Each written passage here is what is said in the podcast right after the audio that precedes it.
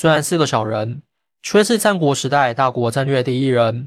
眼影之战与华阳之战后，武安君白起在秦军已经获得了至高无上的威望。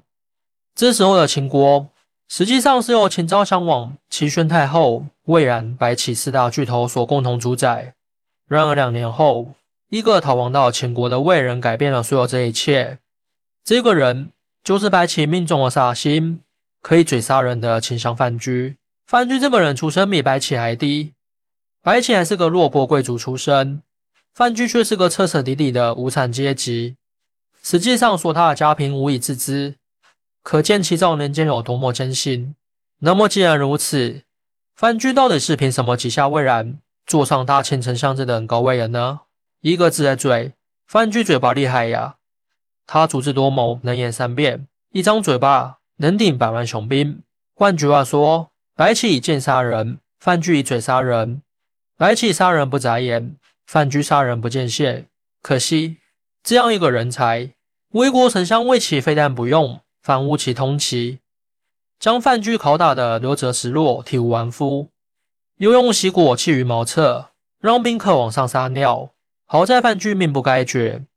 他在鬼门关溜达了一圈，又活转过来，并在魏人曾安平与清许王姬的帮助下，举家逃到秦国，从此隐姓埋名，近代讳言。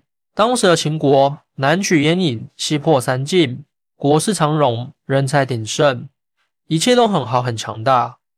秦昭襄王似乎并不需要范雎这么一个只会耍嘴皮子的说客。然而，范雎可并不只是一个简单的说客而已。他从秦国的四级政治中闻出了一股奇特的味道，这股味道将引领他走向人生的最高峰。机会终于来了。公元前二七零年，然后魏冉为扩大自己陶军封地，欲率兵借道韩魏去攻打齐国。范雎闻信，心中一动，立刻上诉秦王，请求面谈，宁愿为此押上自己的身家性命。臣愿的少次，有关之间，望见颜色。一语无效，请服服之。秦昭襄王本不喜欢这些游说之事，但范雎书中拐弯抹角，是有玄机。秦王好奇，便决定见他一见，看看这故弄玄虚的家伙到底要说些什么。范雎大喜，赶紧梳妆打扮，去离宫见赵襄王。走到半路，远远看见秦王叫语，他却故作不知，大摇大摆的接着往前走，竟然有老百姓敢冲撞王驾。这还得了？几个太监二话不说冲上去，大声驱赶王志、王志。切！范雎开始装二百五，秦独有太后，然后二，安得有王？切！这句话可是说到秦昭襄王心里去了。他现在虽然紧握秦国大权，但魏然一党的外戚势力在朝中同样不可小觑。更可怕的是，秦军的灵魂人物武安君败起与魏然也关系匪浅。万一他们两个联合起来造反，寡人的王位可是不保了。所以秦王听闻此言，大惊，知道自己碰上高人了，赶紧出来屏退左右，召进宫内，长跪而请曰：“先生何以信教寡人？”切，范雎继续装二百五，微微切。秦昭襄王咬住青山不放松，继续跪请：“先生何以信教寡人？”切，范雎还装微微切，如是三次。秦王急了，大白话冲口而出：“先生到底愿不愿对寡人赐教嘛？你倒是说句超过两个字的话。”切，范雎道：“微微也，微开玩笑。其实臣哪里敢赐教大王嘛？臣羁旅之臣也，教书于王，而说预言者皆兴亡大计，或关系人国之间。臣今日言之于前，明日付诸于后，所以王三问而不敢答者。”微子王之心何如耳？且秦王复长跪请曰：“先生是何言也？今这寡人得见先生，乃天赐我大秦良才也。事无大小，上及太后，下至大臣，曰先生悉以教寡人，无一国人也。”切秦昭襄王的态度很明确了，有啥事你就说吧，即使牵涉到太后与人侯也没关系。范雎心里有底了，于是下拜。秦王打败，两人经历，然后又坐下来。范雎开始了他的秦国版隆中对。臣闻然后欲月寒，为而攻齐，此计差矣。其去请圣元，有韩魏兼之，王少出事，则不足以害其；若多出事，则先为秦害。今发起而不克，为秦大辱；即发起而克，徒以肥三进也。与秦何利哉？为大王计，不如远交而近攻。即远交其楚，近攻三晋，自近而远，如蚕食也。天下不难尽矣。且范雎之妙论，句句直击秦王心田。事实上，这些年来，秦昭襄王之所以放任宣太后与魏冉掌权，并不是因为他软弱无能，跟与亲情因素没有太大关系。其关键原因还是他们忠于秦国基本利益，且在政治上及行事方法上与自己高度保持一致。所以秦王信任他们，给予他们权力和地位。正如《战国策·燕策》中记载数代所言：“问则使太后，然后为何？迎则兼其救于母。其用兵如刺飞秀，母不忍治，救不能冤。太后与魏冉从来都是被秦昭襄王利用的工具，好用就用，不好用就只能换了。而这些年来，魏冉为了扩大自己的陶地封邑，多次劳师远征。”攻打魏与齐之间的肥地，这些地打又不好打，守又不好守。除了增长魏冉的财富与势力，对秦国本身并没有啥直接好处。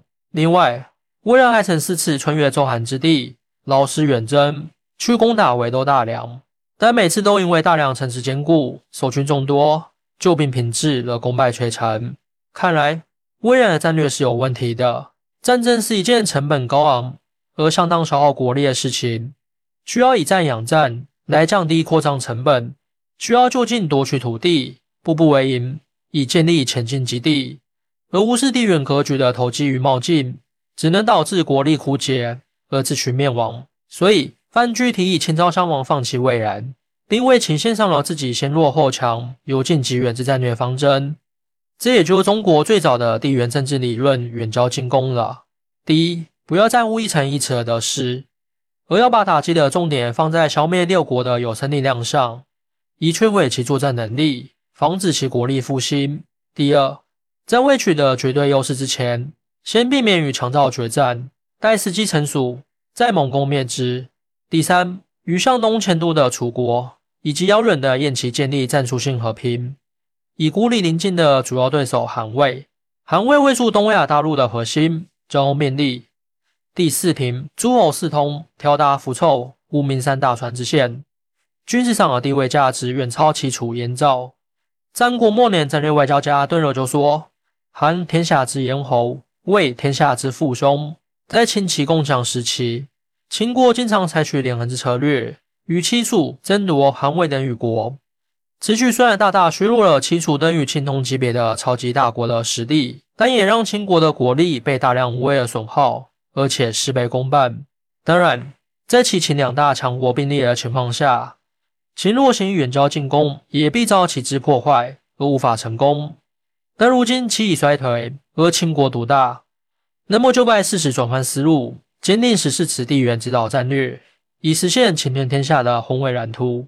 言之于此，秦昭襄王对这个其貌不扬的游说之士相见恨晚，乃受范雎克卿之职，与谋兵事。范雎遂进行尽力为秦国出谋划策，对付自己的祖国魏，接连攻下魏国河内地区的怀地、秦丘两座重要城池。这之后，秦赵襄王日益亲信范雎，秦国的四级政治结构被彻底打乱。秦秀范雎大有后来居上之势。然而，公元前二六九年，魏冉又提出要越过魏国去攻打齐国，以扩展他定陶飞地的封邑。魏此还派虎商越过韩国与太行山去攻打赵国，结果被赵国名将赵奢一通教训。事实再次证明，劳师远征只能加重秦国的后勤压力。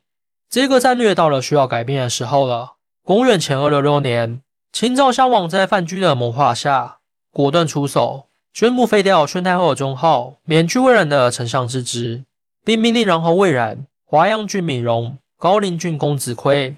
泾阳郡公子费四大封君离开咸阳，回他们关外的封地养老，然后以范雎为丞相，封为殷侯。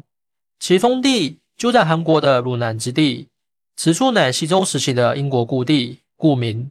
在这种情况下，白起决定与魏冉划清界限，因为第一，他是秦国的武安君，不是魏冉与宣太后的武安君忠于秦国，是他矢志不移的行为准则。第二，白起无法摆脱内心深处千人一贯的排外传统。纵观战国时期，在秦国政治舞台上发挥了重要作用的一国人，几乎没有一个有好下场。商鞅、张仪、魏冉的范雎、吕不韦、李斯等，或分尸，或出逃，或放逐，或服毒。在战国取事件发生后，秦始皇还颁发了逐客令。秦人确实是中国历史上一个非常特殊的族群。一方面，他们积极招揽各国人才，利用他们的才能来为秦国服务；另一方面，他们却打从骨子里抗拒六国之人。自始至终无法将他们当成是自己人，这直接造成秦统一之后，总与六国之人格格不入。短短十几年的时间，巨乱又起。所以，魏然虽对白起有提携之恩，但他始终不是秦国人，白起不可能无条件的站在他这一边哦。